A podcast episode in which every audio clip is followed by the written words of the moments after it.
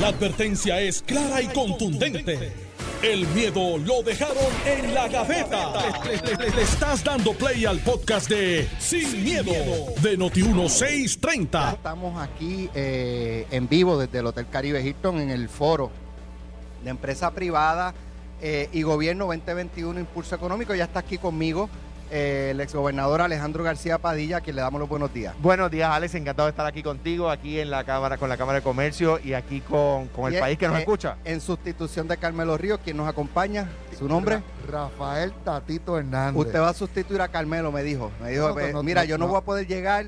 Envió No a Tatito en mi representación. Especialmente después que votó con, por la medida, obviamente, para salir de la quiebra, lo que quiera. Que ayer, que a- ayer tuvo que reconocer quién era el autor de la medida. Aquí al aire. Presidente, sé que se tiene que ir, pero le estaba diciendo a Alejandro que yo me temo que usted está llegó, violando la ley llegó. 22. Llegó. Porque era ley 22 de tránsito. Usted no está yo usando el cinturón de seguridad. Esa camisa está Demasiado planchada.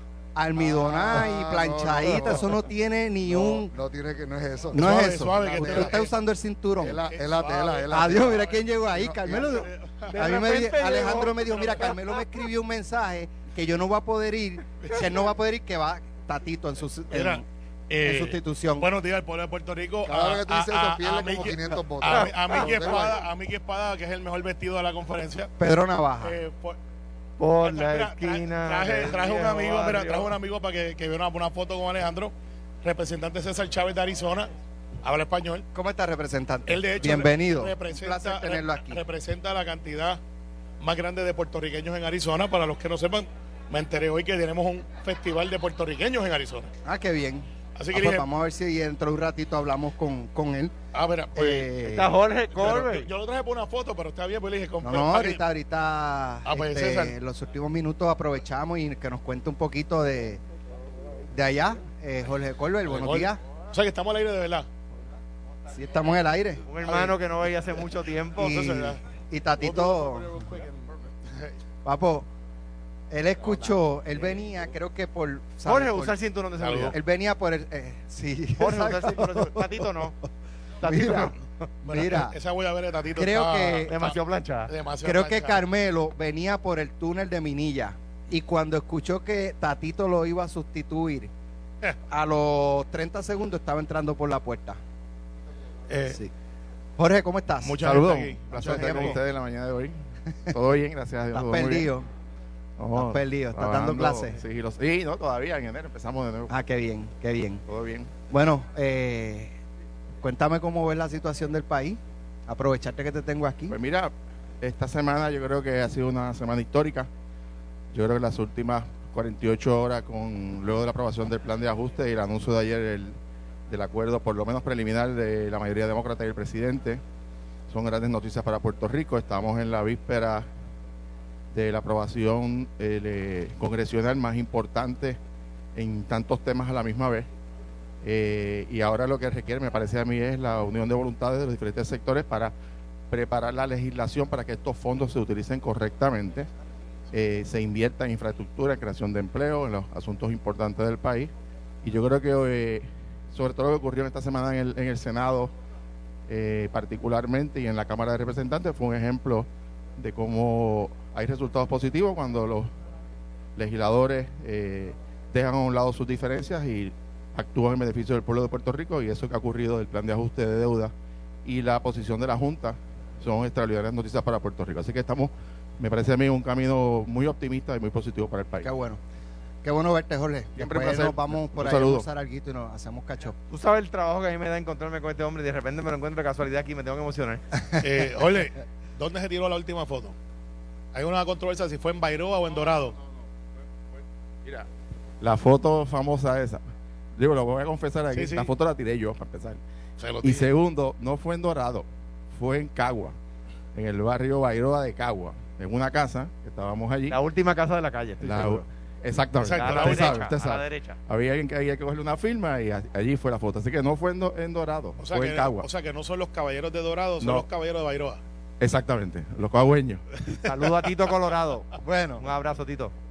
qué bueno verlo. Eh, tiene tenemos que hablar de, de- de la situación del país, del gobierno, pero eh, no podemos pasar por alto. Ayer estuvimos un ratito hablando del caso de Arelis Mercado. Ayer, cerca de las 3 de la tarde, bajó el veredicto de la jueza culpable de todos los cargos Jensen Medina por el asesinato de Arelis Mercado Ríos.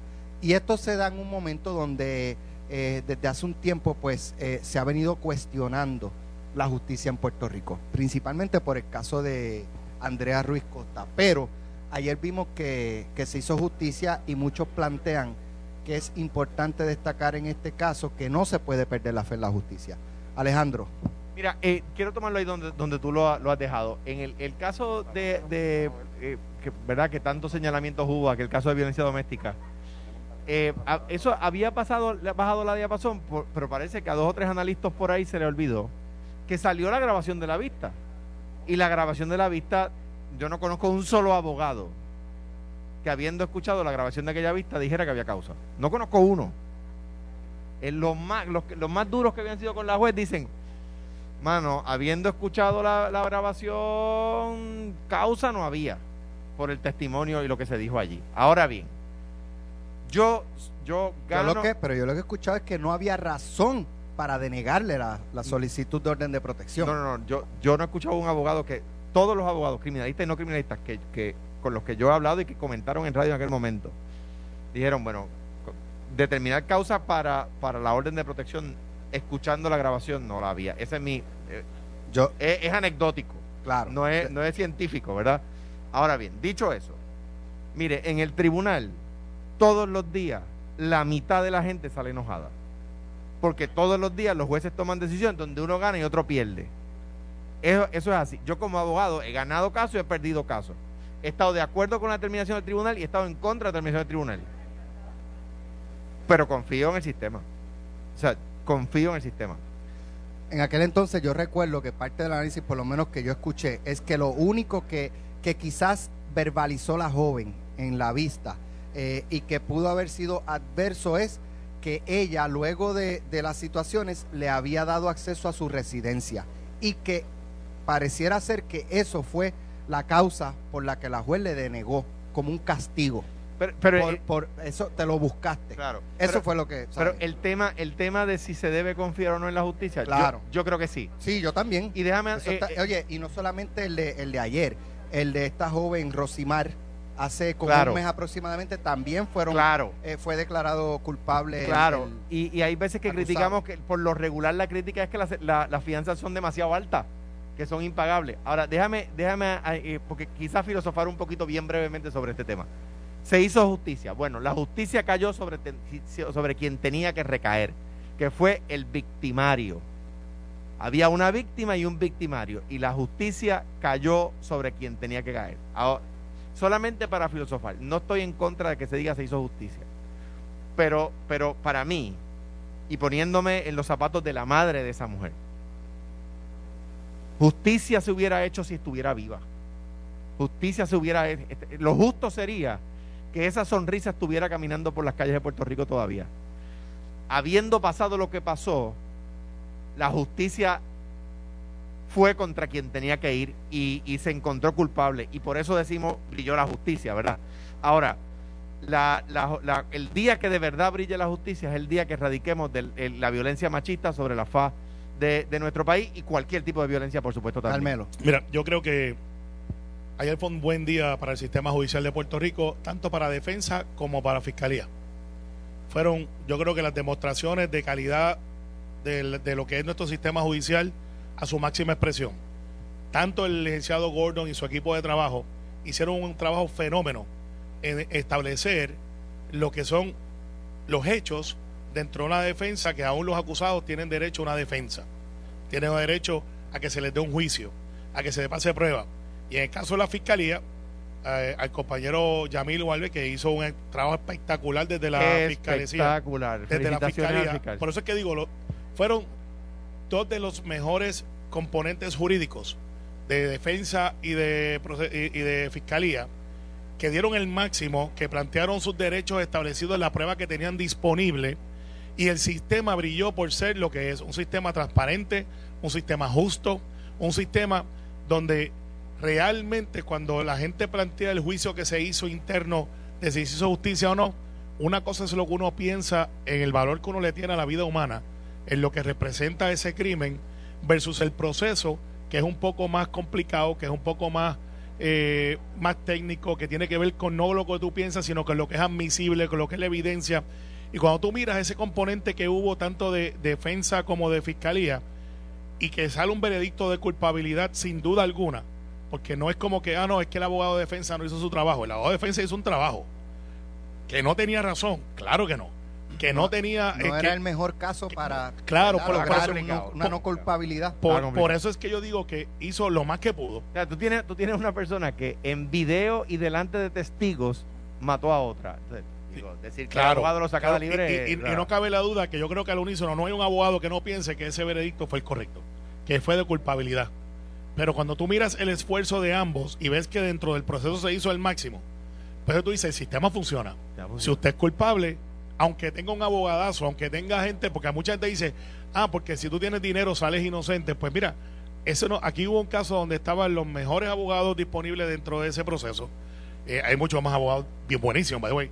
Tienes una fiscalía con, con, con una pasión, demostrando la prueba, poniéndose los zapatos de la víctima, defendiendo eh, no tan solamente el, el, proceso judicial. Tienes una juez que tuvo que tomar en consideración todos estos hechos, no por un año, por dos años. ¿Cuál es el sistema? El sistema es que el fiscal tiene que demostrar que la persona, que se el fiscal tiene que demostrar dos cosas básicamente, que se cometió un delito y que quien lo cometió fue el acusado de haberlo cometido. Correcto. Y el fiscal Más allá de duda razonable. De duda razonable. Y, y el sistema funciona porque el fiscal probó que se cometió un delito y probó que el acusado fue el que cometió ese delito. Correcto. Y el caso de la defensa no se allanó y llevó todas las técnicas posibles dentro del proceso para garantizar los derechos del acusado y nadie puede reclamar foul play. O sea, y, el, el, veredicto fue lo que fue. Y los abogados de la defensa se encargaron de que el fiscal tuviera que demostrarlo. Correcto. Y por eso es que digo que fue una victoria para ambos y para el sistema judicial, porque pues pudimos ver de, de primera mano, antes eso no se veía. Cuando tú ves un fiscal en un closing argument o, o el argumento final, ver la defensa, eh, eso era antes que estábamos acostumbrados a verlo en las películas. Ahora lo estamos viendo en vivo y todo color en nuestro sistema judicial. Y para aquellos que piensan que el sistema judicial beneficia a unos y a otros no, pues aquí vimos que sí funciona. Vimos que la fiscalía es una fiscalía competente. Vimos que nuestros abogados y fiscales hacen su trabajo y que no es una cuestión, como se decía antes, búscate a fulano, que si buscas a fulano sales inocente. Que era, que, que era lo que se planteaba en un momento, que era justicia para los ricos. Pues no, Aquí, si usted es culpable, el sistema lo va a encontrar culpable. Entonces ahora lo que se tiene que plantear es cómo atendemos el próximo caso. Y el próximo caso es que no haya caso. O sea, que no haya caso. ¿Cómo logramos eso? Esa erradicación de la violencia más contra la violencia machista, sino que contra la vida humana. Contra la vida humana. Yo estoy por eso lo dije así, estoy de acuerdo que es contra la violencia en, to, en, todas, sus, en todas sus manifestaciones. Ahora bien, es, de, es, tanto más frecuente que un hombre mata a una mujer Así es. a que una mujer mata a un hombre. Por eso, por eso vemos que, claro. que, sí, que hay una carga mayor en cuanto a la violencia, en cuanto a la violencia machista. Bueno, eh, Mira, por ahí viene el presidente del Senado. Hablando de. La, seguridad del presidente del Senado viene por ahí. Déjame aprovecharlo. Eh, eh, ya, anda ya, en tenis. Si, si tiene. Sí, sí. esa, esa camisa se ve que tiene su sol cinturón. Sí, claro. Ahí está. Ya, ya dijimos que la foto no fue en Dorado, que fue en Bairoa. Jorge Colbert nos tiró al medio. Está José Luis César Chávez de Arizona. Presidente, ¿cómo está? Buenos días para ti, los compañeros Carmelo y Alejandro. Saludos a César que nos visita y a toda la audiencia de Noti1. ¿Cuándo usted espera los nombramientos de Contralor, presidente de la Comisión Estatal de Elecciones, secretario de Educación? Eh, le ahí que está, está, reclamando que ya es hora de que el gobernador haga esas designaciones y pida el consejo y consentimiento del Senado. Sí, el poder de consejo. Hay unos nombramientos que se vencieron y están en holding over. Y esos que están en holding over, como los de la Comisión Estatal de Elecciones, el gobernador ha señalado que los va a nombrar en enero. No hay problema, los puede nombrar el año que viene. Pero los que están no se pueden quedar porque la decisión del Tribunal Supremo en los casos de Nicolás Noguera versus Hernández Colón y de Hernández Agosto y Carlos López Nieves establecen que el holding over no es ilimitado, no es perpetuo, no es de por vida, tiene un límite y el límite es el último día de la, la, sesión después que se vence el nombramiento. Así que la interpretación es, usted gobernador tiene el derecho a nombrarlo cuando usted quiera nombrarlo, ese es el poder nominador. Le estamos dando el consejo de que los que están, como el secretario de Educación, que está interino, como la Comisión Estatal de Elecciones y otros que se vencieron, están en la cláusula de continuidad, pero como estableció el Tribunal Supremo, la cláusula de continuidad no es ilimitada. ¿Hasta cuándo es? 16 de noviembre. Hasta el Eh, 16 el de noviembre. único- la única excepción creo que es el Contralor, El que Contralor, la Constitución dice La Constitución dice. que, que se queda Pero- hasta que se nombre su Pero se puso en la lista el Contralor, la Procuradora y todo, Sí, porque sí. están vencidos también. Eso no les aplica la decisión del Tribunal Supremo a algunos de ellos, pero, pero están vencidos. O sea, se, se pusieron en la lista de nombramientos vencidos. Los del FEI están vencidos también, hay dos. Sí, mira, eh, ciertamente, José Luis, hemos tenido esta conversación. El gobernador está en la mejor disposición de sentarnos a dialogar. Hay unas cosas que se tienen que hablar.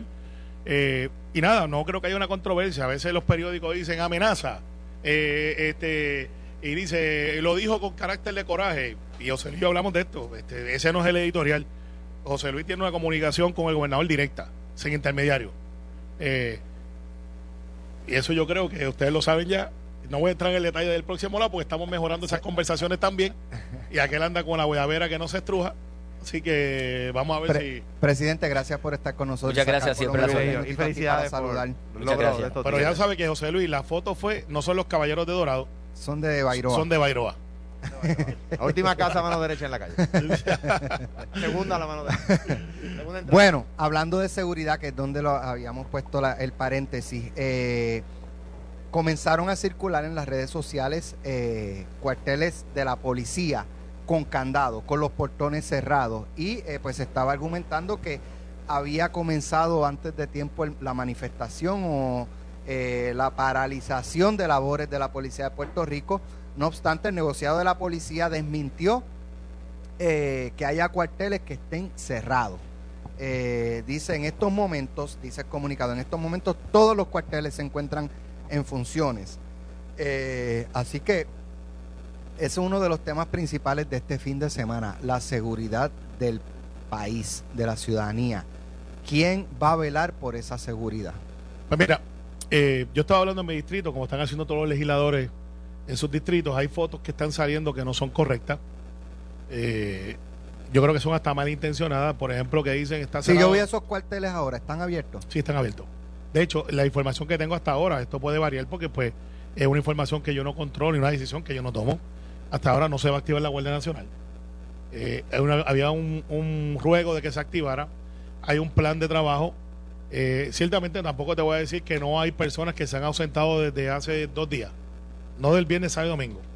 Y la razón es, y es, un tecnicismo, es que si por ejemplo tú llegas a un turno y la persona que viene a relevarte en el turno no llega, eh, pues te, tienes que quedar. te quedas pegado, no puedes, quedas- aba- no le- puedes abandonar el... no puedes abandonar el puesto. Entonces, algunos preveyendo de que hay, hay gente que no va a aparecer, porque siempre hay gente que no va a aparecer, pues dicen, pues yo no me voy a raspar este dos, tres días allí esperando a que llegue un retén o llegue una persona. Pero sí, tenemos el personal, se cancelaron vacaciones, que eso es algo que no tampoco es atípico, se ha hecho en situaciones que uno sabe que más o menos puede pasar algo, días feriados, mira, se cancelan las vacaciones, Viene una tormenta. Realmente Alejandro lo hizo como gobernador, este, da instrucción y esa instrucción se dio.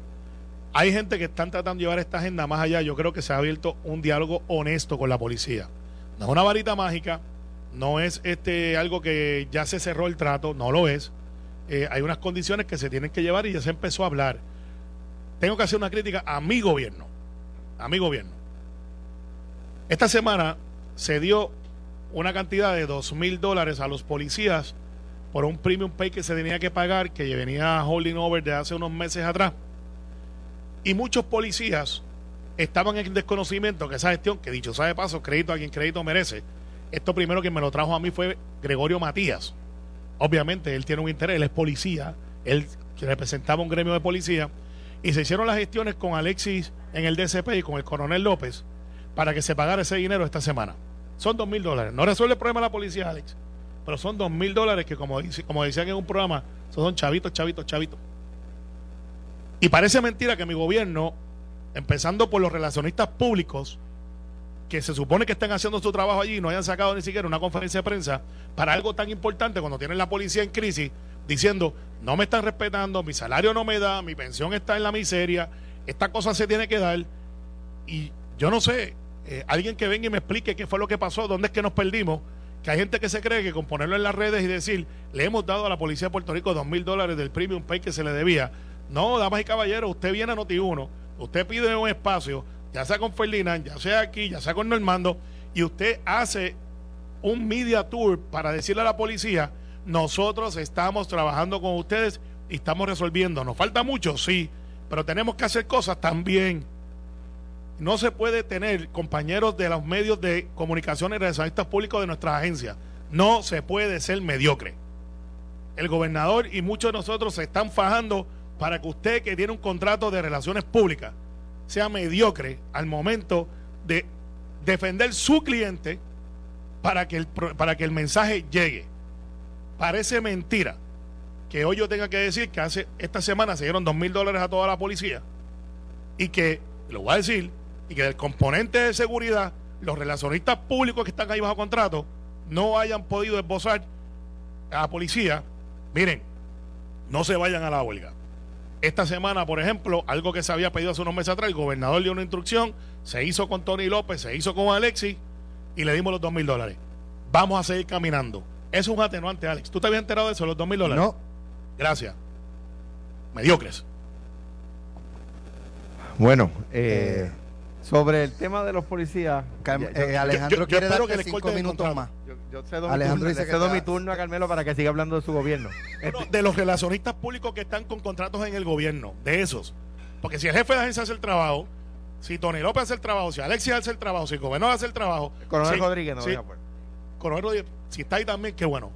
Eh, porque, esto no es, porque esto no es un esfuerzo de uno o dos, esto es un esfuerzo de un grupo. Cumplió años estos días. Y, y- y si de momento tú tienes toda esa gente, tienes a Gregorio Matías por todos lados diciendo esto es lo que hay que hacer, esto es lo que hay que hacer, esto es lo que hay que hacer, logramos eso, ¿cómo es posible que, que dos o tres que están cobrando por contrato allí se conformen con poner un post de internet y nadie se entere? Y nadie se entere. Mire mi hermano, si Alejandro llega a ser gobernador y yo fuera asesor de él, le hubiese dicho, adivina qué Alejandro, que nos ahorramos un contrato.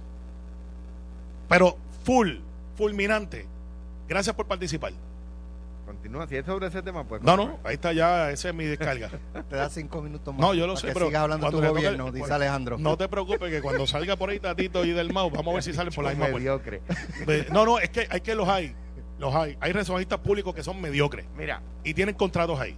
Mira, eh, en cuanto en cuanto- afuera. en cuanto al tema, para, para, yo sé que es algo a lo que Felinán en pelota dura le ha dado durísimo, un tema que, que se ha tocado con mucha fuerza en el programa que viene luego del nuestro. Eh, para- y, pero para nunca está de más, ¿verdad?, remachar algunos puntos. Y la policía no tiene derecho a huelga. La policía, la- el Tribunal Supremo, eh, lo- en Puerto Rico y en cualquier lugar de los Estados Unidos se ha determinado que no tienen derecho a la huelga eh, no tienen derecho a unionarse. Hay gremios que, que ellos a los que ellos voluntariamente se asocian. Por eso no hay un representante único. ¿ves? Usted, pues usted en DACO, pues hay un, una- una- un representante único porque tienen derecho a ese tipo de, asociación.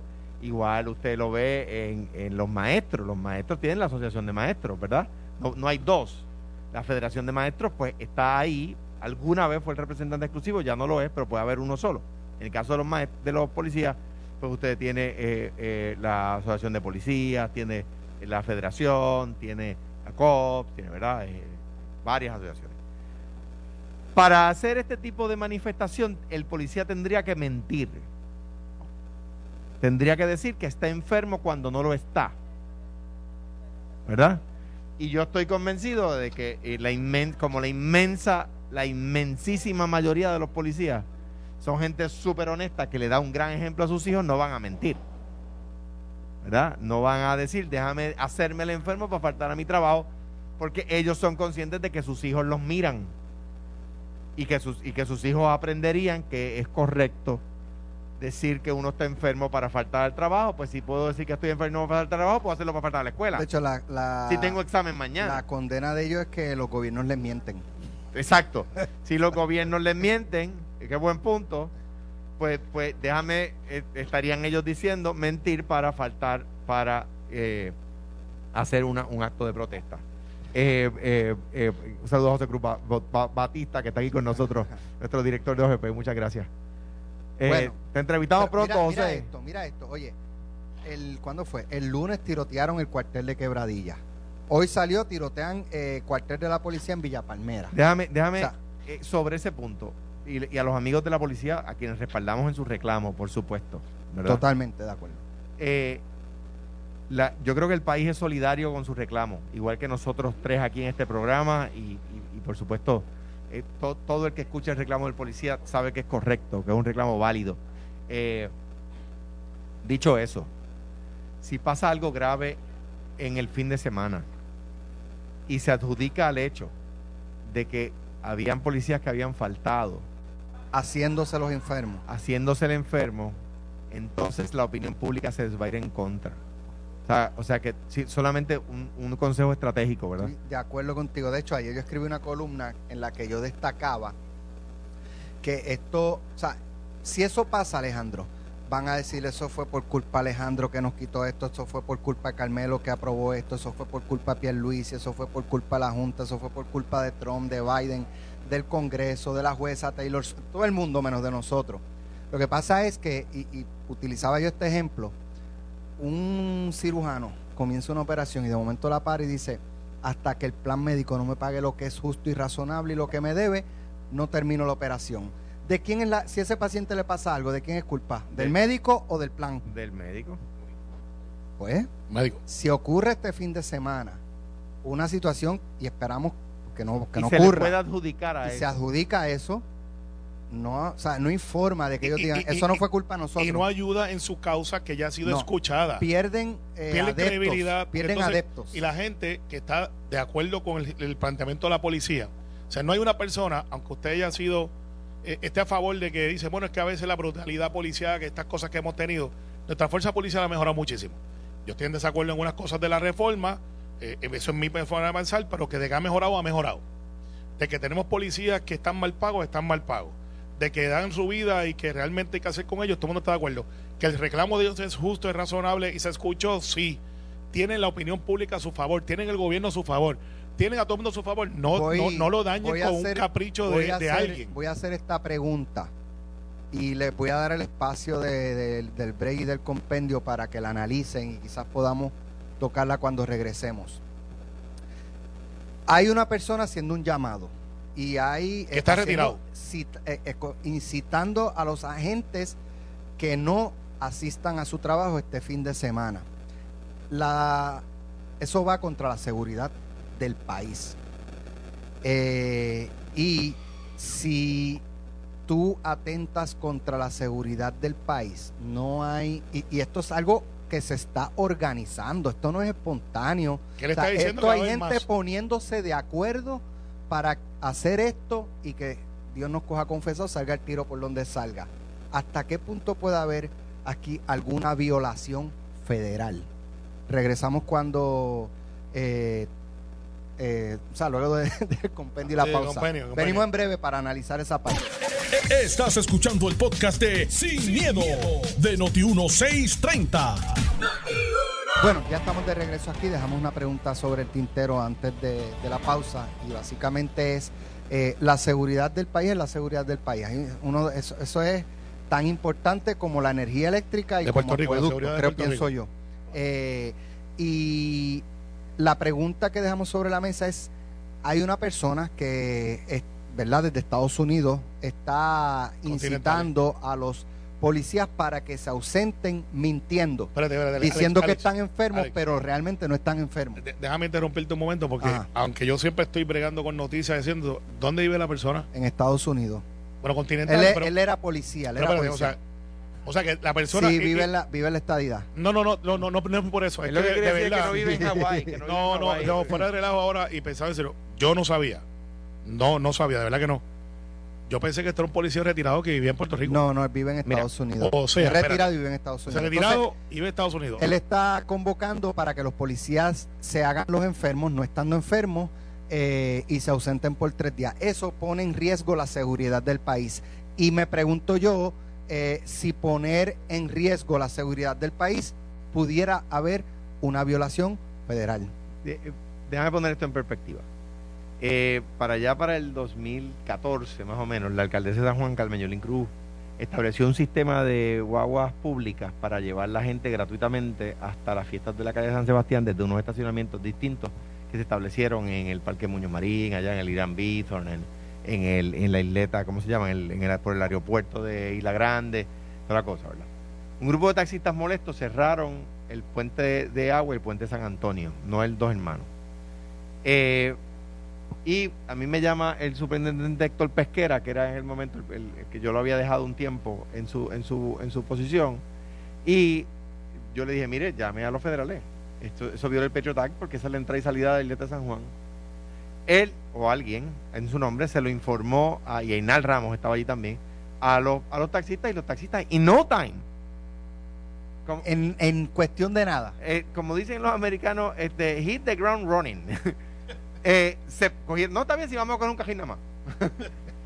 Eh, Abrieron el puente. abrieron el puente. La- el, el Patriot Act es, el Patriot Act es una ley muy fuerte que se establece a raíz de los, los atentados del, del eh, septiembre eh, eh, 11 eh, del 2001 en los Estados Unidos. Y a mi juicio, incitar a violar la ley de manera que, que deja desprovisto de seguridad a toda una jurisdicción, llámese Puerto Rico, llámese San Juan, llámese Cuamo, llámese Dade County, llámese de Nassau County, llámese el barrio eh, Cuyón de Cuamo, para, para, para que una comunidad se quede sin seguridad, a mi juicio, claramente viola el Patriot. Obviamente, a- yo admito... Veo a argumentos- Carmelo rascándose la cabeza. admito argumento en contrario. Alguien que podrá, podrá decir con, con buenos argumentos, mira, yo creo que no viola el Patriot Act por tal cosa. Lo que pasa es Los que policías en Puerto Rico no están violando el Patriot Act. Lo está violando el que está incitando a que se cometa un delito que pone en peligro la, la seguridad nacional. De eso es de lo que se trata. ¿Por qué? Les voy a dar un ejemplo. Porque alguien podrá decir, ah, pero ¿cómo esto pone en peligro la seguridad de los Estados Unidos? Ah, pues, no hay, no hay problema. Mire, el, contingente de seguridad principal del aeropuerto Muñoz Marín es la policía de Puerto Rico, no es el gobierno federal. Cuando yo era gobernador, ellos mismos me lo decían, necesitamos más gente para, detener la droga que entra por el aeropuerto. Porque somos muy pocos, me lo decían los federales. O sea que, para empezar, Puerto Rico, eh, de acuerdo a Haita, que una, eh, otro día explicamos lo que es Haita, a los Estados Unidos entra, para el- el- el- el- la mayoría de la droga que se consume en la costa este de los Estados Unidos no entra por México ni por el Golfo. Entra a través de Puerto Rico y de las Islas Vírgenes. así Y, es. y entonces estamos dejando a Puerto Rico eh, desprovisto para que entre más droga a los Estados Unidos. O sea, hay tantos argumentos que me parece que esta persona no se asesoró antes de incitar a violar la ley, que de hecho, el, el, el- perdónenme la redundancia, el mero hecho de incitar a violar la ley es un delito. Claro, pero mira, yo ahorita Alex decía figurativamente que me estaba rascando la cabeza. La verdad es que internamente sí lo estaba haciendo. No, no, internamente. Porque es que yo, yo planteo esto y la regla debe ser igual para todo el mundo. Primero que estoy sorprendido porque había pasado debajo de mi radar de que esta persona ni siquiera vive en Puerto Rico. O sea, que es un patriota vagabundo. Anda por allá reclamando la patria, pero desde donde la seguridad... No me lo compares con el patriota vagabundo. no, eso es verdad, porque el patriota vagabundo real, que es Carito Pelaval, es una, una excelente persona eh, y nos escucha todos los días. Pero entonces, yo vino hace tres días aquí, yo me, yo internamente, lo que decía Alex es correcto, de yo rascándome la cabeza. Hace tres días aquí vinieron siete personas con un banner gigante de lado a lado y pararon el tráfico de San Juan para la isleta para poder hicieron entrar. Claro, explicar. pero lo hicieron hace tres días y aquí no pasó nada. Entonces, le reímos las gracias y entonces yo estoy de acuerdo con el argumento de Alejandro. Muy posiblemente esto es una violación al Patriot Act, porque esto es una persona, como ustedes dicen. Ahora, la pregunta que me hago para ser el, abogado de la otra parte. Esta persona tiene la capacidad, tiene eh, el empowerment, tiene, es la figura que puede reclamar que organizó porque representa un movimiento o es una persona que en su libertad de expresión está diciendo lo que él cree y está protegido por la misma. Es que Yo no, creo que el pecho va por encima de la libertad de una- expresión. Una, cosa es decir una opinión Claro. y otra cosa es decir, escúchenme bien agentes, falten el próximo fin de semana y recuerden que claro. pueden hacerse los enfermos porque hay hasta tres días en el que usted no tiene Sí, que es presentar un es- certificado. Él eso- está diciendo cómo defenderse Eh, también. Está planificando públicamente. Además que la libertad de expresión no le permite a una persona pararse en, en medio de un teatro Y gritar mitad de fuego. obra y Fuego. gritar fuego. Sí, O sea, claro. que, y, está limitada. y una persona no puede utilizar la libertad de expresión para incitar a que pongan una bomba o que estrellen un avión contra un edificio. O sea, la libertad de expresión Tiene no su límite, no es ilimitada. límite. Claro, lo que pasa es entonces que en el caso de esta persona, ¿quién le va a poner cascabel vato? ¿Quién va entonces a ir y decir, búsqueme y arréstemelo? ¿Hay alguien haciendo una gestión? Esa, esa hay, buena alguien, eh, pregunta. hay- hay alguien que, que ha dicho, mire, esta persona está cometiendo un delito a plena luz del día. Ahora es jurisdicción federal por lo que ustedes me dicen, no tan solamente por el pecho, sino porque está viviendo fuera de Puerto Rico. Entonces, pues... y está usando la- las redes, comunicaciones. las comunicaciones, está usando las redes, está usando algo que está regulado por el gobierno federal. Porque por lo, por lo tanto, para que estemos claros, al Capón no lo cogen por lo que él hacía, lo cogen porque usó el postal office. contributiva. ¿sí? Y, y porque también usó una carta, tenía un sello del correo de los Estados Unidos. Así que aquí, ¿quién le pone. ¿sí? ¿quién, quién le pone el cascabel al gato que vayan a buscar a este muchacho y le digan, ven acá, ¿qué fue lo que tú dijiste? Porque alguien tiene, ¿sabes? Está bueno ya de analizarlo, está que bueno ya esperar. de... Pero, ¿sabes? Si Ferdinand estuviera en este momento aquí jugando a pelota dura, hubiese dicho, ¿quién va a ir a buscar a este muchacho y le va a decir lo que tú estás cometiendo es un delito? Vente para interrogación. Tú estás Sí. diciendo a la gente que cometa un delito, que haga, y lo está haciendo públicamente, es impune. O sea, ¿quién, quién está a cargo? O sea, ¿quién está a cargo?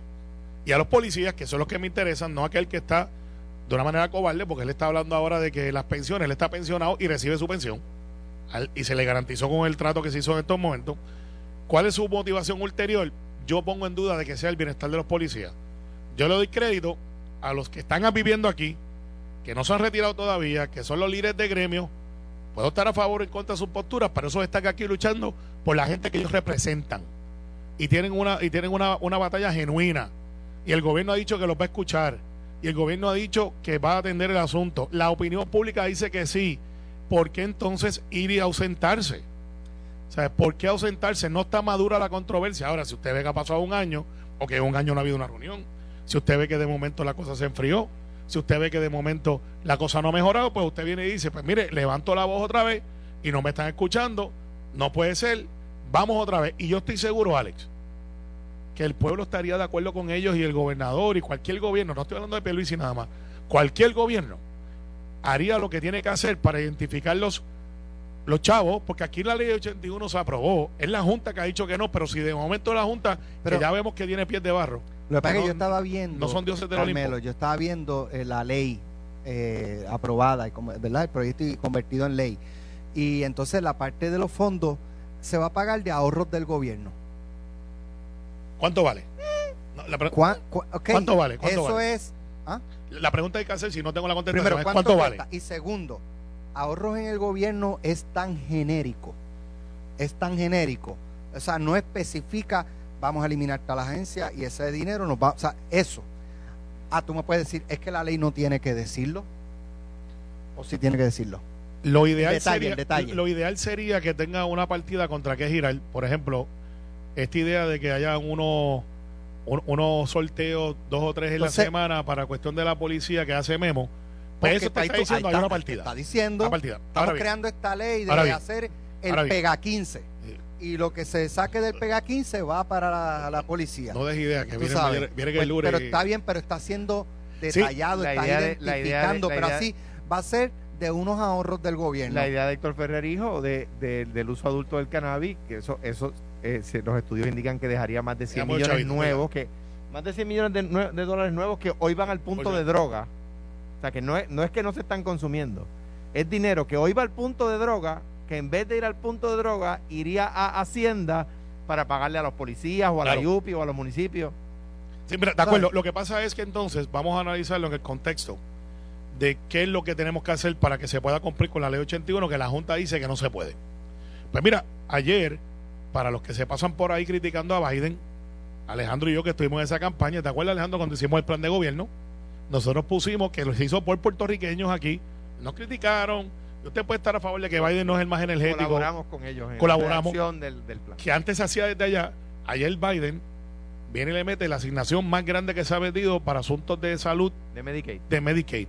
Garantizando los 3 mil millones al año, dando la paridad máxima, que es 83%, que es la, la máxima que se le da a cualquier jurisdicción, y otorgando el SSI a Puerto Rico. Eso ¿Por- a- por eso qué a Puerto traigo? Rico. Sí, Puerto Rico. Lo hizo Pues pa- Biden. Pues para que la estadidad. No, no, porque pero falta la representación política. Para que la estadidad no te sí, dañes, sí, no te con- dañes, Con viernes. el ELA conseguimos No, todo no, porque fíjate Yo que que el, quería llevar la fiesta en paz. el poder político Pero es la hace fal- pregunta, la Ah, estadidad no hace ah, falta Hay para nada. gente que se conforma con cualquier cosa. Nosotros queremos la igualdad total. Pero mira, vol- volviendo a la menos ruta. para los gays, menos para los No, inmigrantes. eso no es verdad, eso no es verdad. Eso es lo que usted, No, esa igualdad usted no la Eso no es verdad. Eso no es verdad. Ciertas restricciones aplican. Ve, ya Eh, veo. sí, no, no, ciertas restricciones aplican porque no todo el mundo Eh, piensa así. eh, sí, sí, Pero sí, mira, sí. Lo importante es, ahí está un ahorro, Alex. Ese dinero, por lo general, tenía que salir del Fondo General. Ahora, no es que no sobren los chavos. En Puerto Rico no sobran los chavos. No sobran. Pero ese dinero que quizás eran 100, 200, 300, 400 millones, por poner una, una cifra, que antes se tenía que tomar para los asuntos de salud, ahora no va a estar disponible porque ya no tenemos que preocuparnos, el gobierno federal nos los dio. Pues ahí pudiera ser una partida. Esos fondos son recurrentes. Bueno, pues ¿cuánto tiempo y cuánto nos cuesta eh, ese retiro digno? Pues, porque aquí estamos hablando de la policía, Alex y Alejandro. Solamente para policía. Correcto. Bueno, Es la para ley- bomberos. La ley 81. Sí, correcto. Es bombero, Bombero, emergencias médicas, Corrección. corrección. O exacto. sea, que no es para policía. La policía es la más que nosotros escuchamos. Pero es más complicado. ¿Tenemos que hacerlo? Sí. ¿Que viene un aumento para los policías, para corrección? ¿Que viene un aumento por ahí? Sí. ¿Es necesario y es, y- y es, y es lo suficiente, Alex? No sé.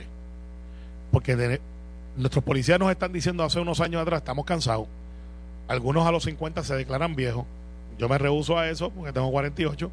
Pero el policía que está en la calle cogiendo sol, agua y sereno, que está en uniforme, imagínense, su trabajo es este. Usted se levanta por la mañana, rompe turno, se pone una pistola encima, se pone un uniforme, usted es una tarjeta en movimiento porque usted de momento es la persona que puede arrestar gente. Tiene sus hombros que cuando todos los días por lo menos va a ir a buscar una disputa, ya sea de un vecino peleando con el otro, un choque, gente en estrés.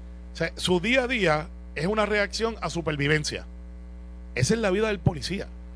Ah, y añádele que tienes que ir a la hora y media porque casi ninguno vive en el área metropolitana. Son de Moca, son de la isla, es la tasa más alta de divorcio. O sea, es un trabajo de estrés. Dicen que un preso envejece cinco veces, cinco veces más que una persona que está afuera y un policía, 20 años es el equivalente a 30 y pico de años en el servicio. Si no, pregúntele a Manolo Sidre que está entrando por ahí.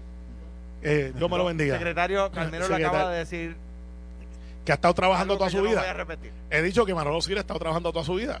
Así que. No, lo que dijiste fue que se le nota. es el problema. No, esa parte no. Manolo, no te dejes. No, pero este, es que estamos aquí en la convención y está pasando gente importante que vale la pena mencionar.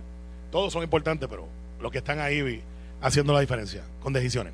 Así que, Alex, la policía a los 62 años, que es una de las propuestas, quizás no es la solución a muchos policías que están en la calle y dicen, mira, 62 años, en serio, yo estoy compitiendo, como dijo un policía que me, me- me llamó mucho la atención, yo tengo 52 años, esto es un policía, un- un- un- yo creo que lo escuché con Normando, o con Ferdinand, con Ferdinand fue.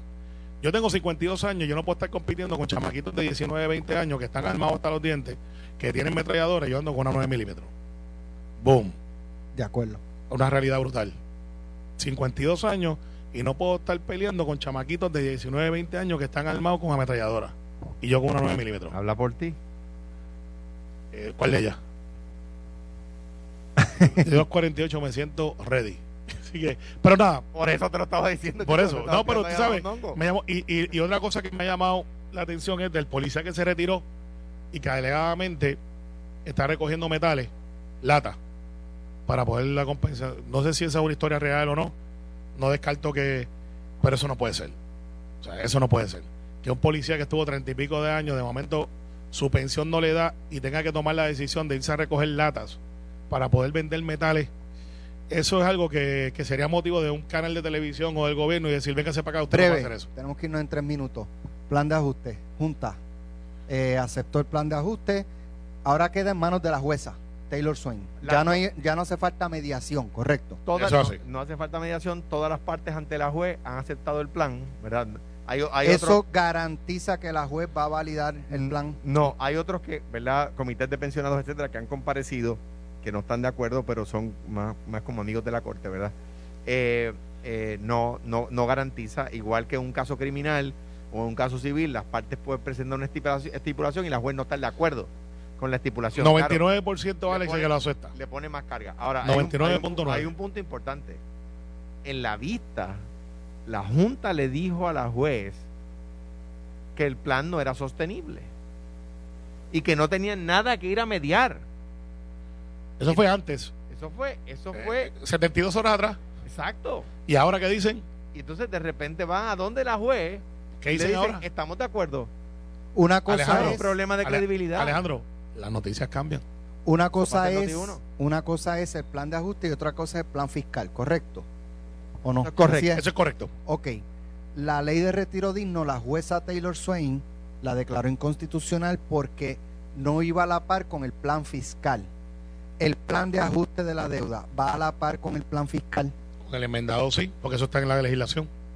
El enmendado subsana lo que está en el plan fiscal, que por eso es que se tiene que enmendar, porque de lo contrario no iría. Si, no se, si se dejaba suelto y no había que tener una enmienda al plan, la juez decía, bueno, tú tienes ahí esa propuesta, pero el plan fiscal que yo tengo ante mí del gobierno reconoce que esto es una posibilidad.